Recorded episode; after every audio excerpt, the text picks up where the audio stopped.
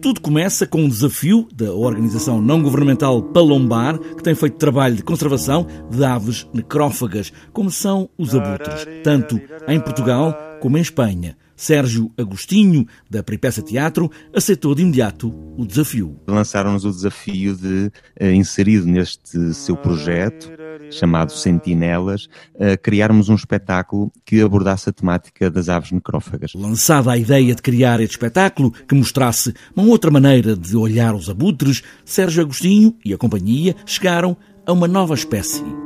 Tal como um bebê não permanece no ventre para sempre aquilo que tentamos fazer neste espetáculo foi Esquece. encontrar uma espécie nova. uma espécie que nós uh, chamamos de homem-abutre ou abutre-homem. É uma espécie que evoluiu ao longo de seis meses de trabalho, de criação.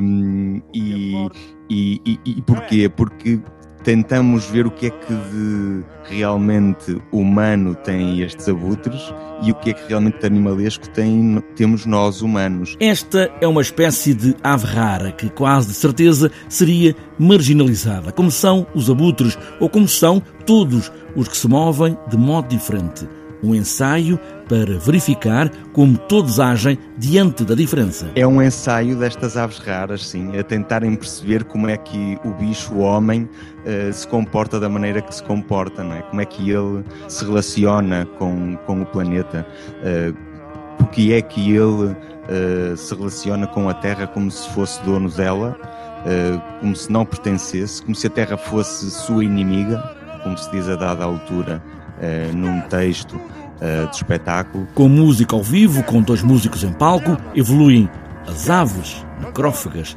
Em Portugal e Espanha está quase a totalidade dos abutres na Europa. Também eles vivem aqui.